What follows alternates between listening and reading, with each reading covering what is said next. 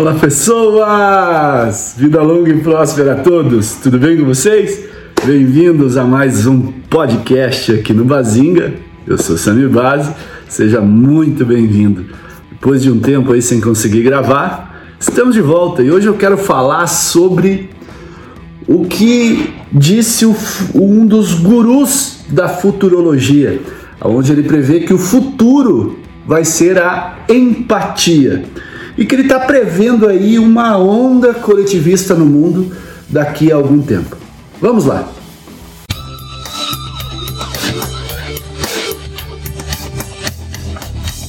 O neurologista holandês Christian Krohn, ele é considerado um dos maiores futurologistas do mundo.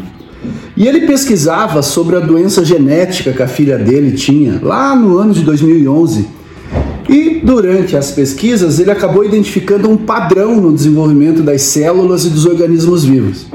E isso acabou sendo o ponto de partida para ele descobrir que o desenvolvimento tecnológico segue o mesmo padrão. E para decifrar o que seria a essência da chamada inovação disruptiva.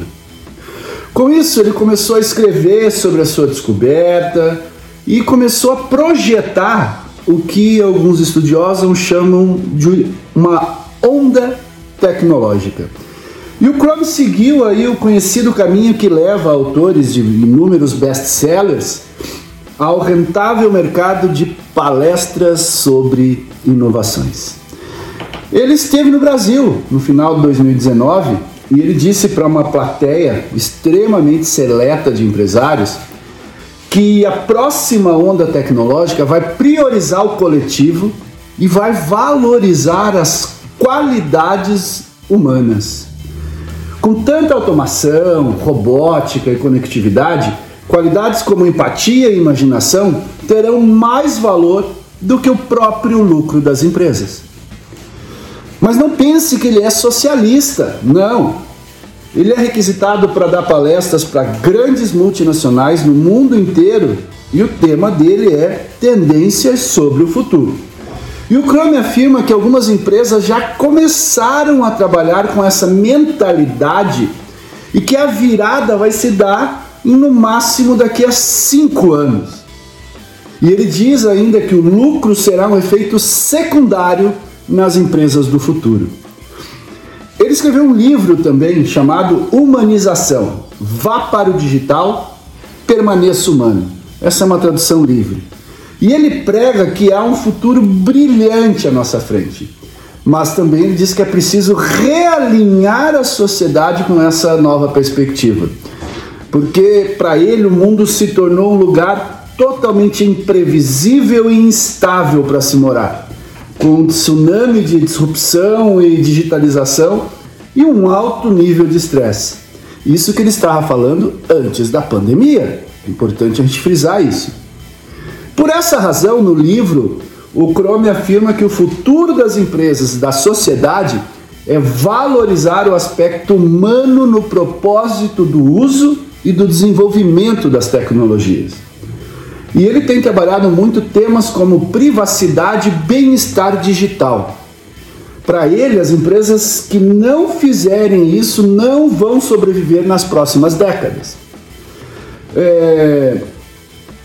O livro dele você consegue encontrar aí por download gratuito em vários sites e ele já se encontra aí numa lista considerável de, de venda e a agenda do cara já está quase que fechada aí para grandes corporações e para palestras também.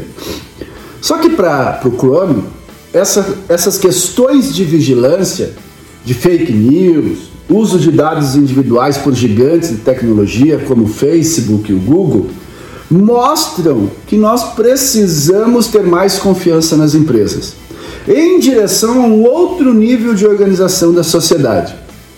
Para ele é preciso ter outros tipos de empresas onde não apenas o lucro seja importante. É como se alimentar três vezes ao dia e está tudo bem, mas é a coisa mais importante das nossas vidas. Um outro aspecto interessante é que ele identificou sete ondas que podem ser aplicadas, tanto aos seres vivos quanto à tecnologia. São essas as ondas: a interação, a infraestrutura, a informação, o instinto, a imitação, a inteligência e a imaginação.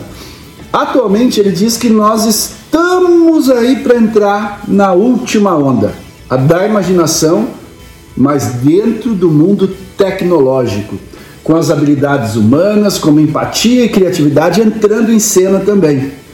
É uma frase dele que eu achei bem interessante do livro. Os grupos de células se comportam iguais aos seres humanos. Há uma autocura quando não tem estresse. Para ele, nessa sétima onda, se evidencia claramente as chamadas tecnologias de realidade aumentada e o uso de imagens holográficas, chegando aí ao estágio em que a tecnologia será invisível, porque ela vai estar totalmente integrada ao nosso mundo real.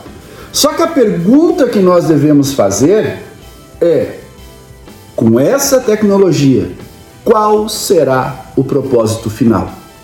Então nós podemos fazer o que nós quisermos com a tecnologia, mas como seria nós, como seres humanos, nessa próxima onda, aonde para ele as pessoas serão muito importantes. Então, no mundo desse futurologista holandês, as empresas que valorizam o lado social do comportamento humano são as que vão acabar se beneficiando. E nesse caminho mais humano, as empresas vão ser mais sociais e mais empáticas. As próximas empresas não estarão envolvidas com elite, por exemplo. Elas estarão envolvidas com o coletivo, em sistemas estruturados muito mais equilibrados e o coletivo vai ser muito mais importante do que o individual. Chrome, ele atuou na indústria de software por mais de 15 anos. E dentro dessa perspectiva, ele oferece uma ideia de um mundo em que a tecnologia assume tons pastéis. É uma, uma expressão dele que eu achei bem interessante. São meio bilhão de pessoas conectadas, cooperando em escala global. As empresas do futuro serão como uma orquestra e o algoritmo, o maestro para criar a harmonia. A tecnologia é o empoderamento para fazer coisas extraordinárias. Tem a ver com inteligência social, emocional e de trabalhar em ambientes complexos. Só que antes dele ser chamado de utópico ou de ingênuo, ele explica que esse mundo conectado vai mudar como a sociedade se organiza, como nós colaboramos uns com os outros e principalmente como nós usamos a tecnologia nos impactos diferentes aos de hoje, prevê ele. Porque nos últimos 30 anos nós tivemos que nos adaptar à tecnologia. E será que a, tecnologia irá se adaptar a nós? Como ele dá um exemplo, né? Basta lembrar que a gente já está na era das máquinas que aprendem a falar das pessoas, né? da tecnologia que é capaz de detectar doenças a partir da imagem do olho do paciente que é enviada pelo telefone celular para o médico. Só que para mim, esse mundo traçado aí pelo Chrome não é um mundo cor-de-rosa. Tá? Se as máquinas se tornam mais baratas, qual vai ser a importância do ser humano no meio disso tudo? Ele não hesita em reconhecer que o trabalho como conhecemos está se transformando.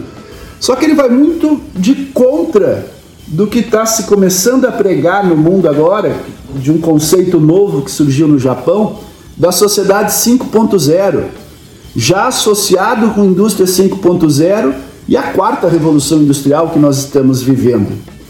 Para ele, milhões de empregos vão desaparecer nos próximos 5 ou 10 anos com a tecnologia e a robótica. Tudo que não for automatizável terá mais valor. Por isso, eu acho que é importante a gente começar a investir na imaginação e na criatividade. Vai ser a era das habilidades humanas. Máquina nenhuma vai conseguir nos substituir. Então era isso. Um tempo aí que eu não estava conseguindo gravar. Hoje eu encontrei um tempinho aí. Até para brincar com o meu novo microfone, ó. Vamos colocar eco na gravação. Ó, nem sei como é que ficou, como é que tá o som aí, se saiu com eco, se o volume baixou, tá? Tô testando ainda o brinquedinho novo. Vamos ver como é que ele vai ficar. Beleza? Então era isso, pessoas. Espero que vocês fiquem bem e a gente se vê na próxima. Até mais. Tchau, tchau.